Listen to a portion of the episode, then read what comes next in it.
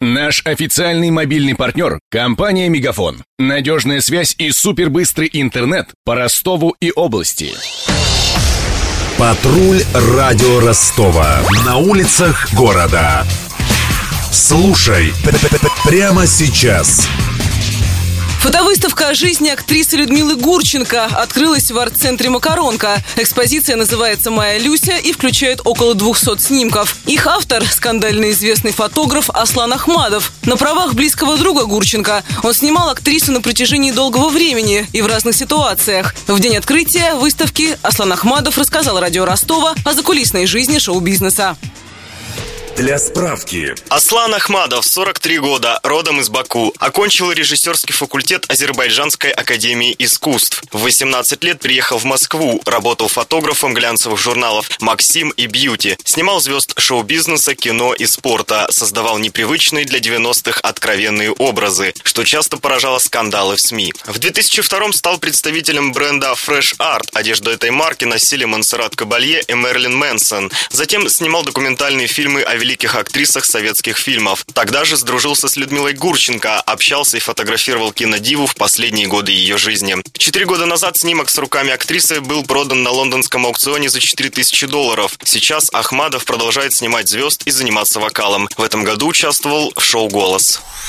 Интервью. Расскажите, пожалуйста, о работе с Людмилой Гурченко. Как это было, какой она была в жизни, какой вы ее запомнили? В работе Люся была мега профессиональным человеком. Она спинным мозгом чувствовала камеру, она знала, как встать в свет так, чтобы заиграло все. И не, не нужно было ничего объяснять, она прямо это вот, это вот такое вот природное чувство. Как она отличалась вот от своего, скажем так, экранного образа, киношного образа?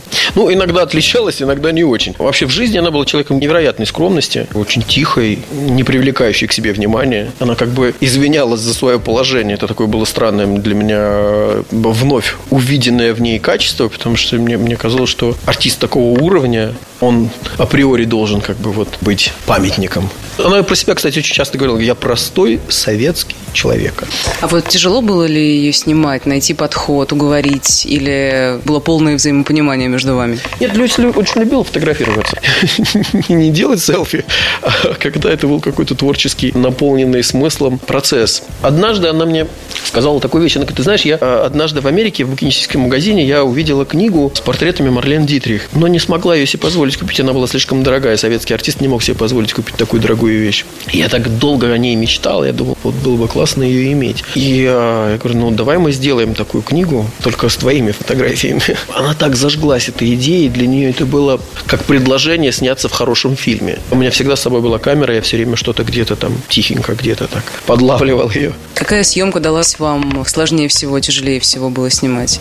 Дело в том, что Люся очень двойственно относилась к фильму «Карнавальная ночь», потому что это был фильм, который ее вознес до небес, а потом оттуда же просто э, скинул вниз так, что она разбилась как э, об асфальт. И когда мы снимали в Киеве фильм «Я легенда», он был построен из нескольких ключевых песен за всю ее творческую деятельность. Ну, естественно, там была песня «Пять минут», которую она ненавидела. Она не могла ее петь, но всякий раз она ее пела, потому что это была песня, которую люди ждали, любили. И это было очень страшно. Когда она сидела в гримерной, готовилась, и нужно было выходить, и она, надо было видеть ее лицо в этот момент.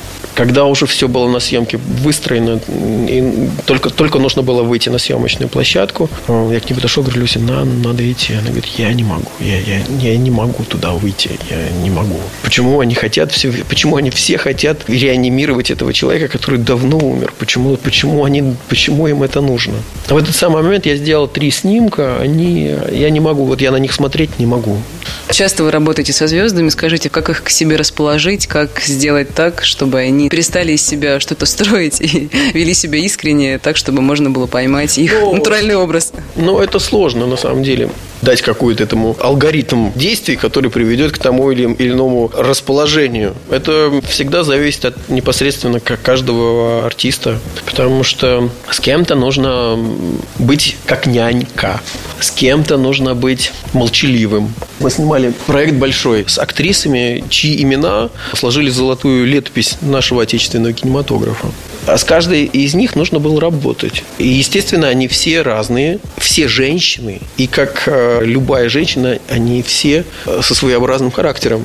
Снять портрет хороший можно только в том случае, если есть личный контакт. Были актрисы, которым нужно было давать вот эту вот возможность раскрыться, им нужно было говорить, ты прекрасна, ты, ты шикарна, ты вот, а.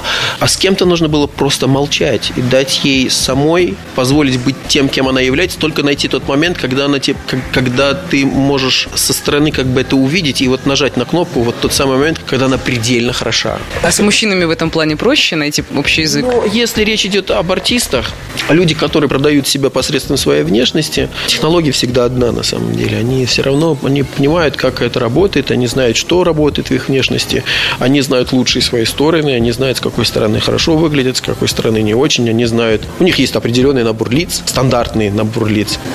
Что делать, если ваш клиент, например, капризничает, такой противный, не хочет, жмется, там, ругается на вас? Бывало, бывает такое? Честно скажу, что я не сталкивался никогда с таким. Вот ко мне приходят люди обычно за конкретной работой, они знают, что они хотят, и ну, глупо э, со мной там спорить в, в чем-то. Люся спорила, правда, она часто говорила, что мы, мы с ней ругались иногда, и всегда оказывалась права. Я, я с ней сначала не соглашался, ругался, выходил, потом, потом выйдя там, из комнаты долго вот так э, по часов времени, ну, все-таки права. Заходил, извинялся.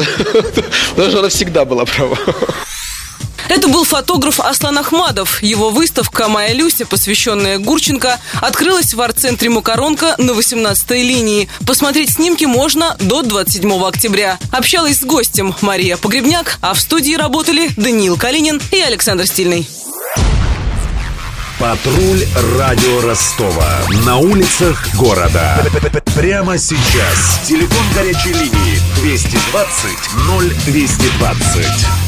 Наш официальный мобильный партнер – компания «Мегафон». Надежная связь и супербыстрый интернет по Ростову и области. Его создавали не для того, чтобы он красовался в витрине. Не для того, чтобы вяло грузить страницы по Wi-Fi в кафе. Не для того, чтобы взвешивать все за и против перед отправкой СМС. Дай волю своему смартфону, подключи ему идеальный тариф и затем... Больше пиши, больше звони и больше пользуйся быстрым интернетом. С нашим лучшим тарифом для смартфонов «Мегафон» все включено. Ты можешь больше. Подробнее о тарифе на мегафон.ру.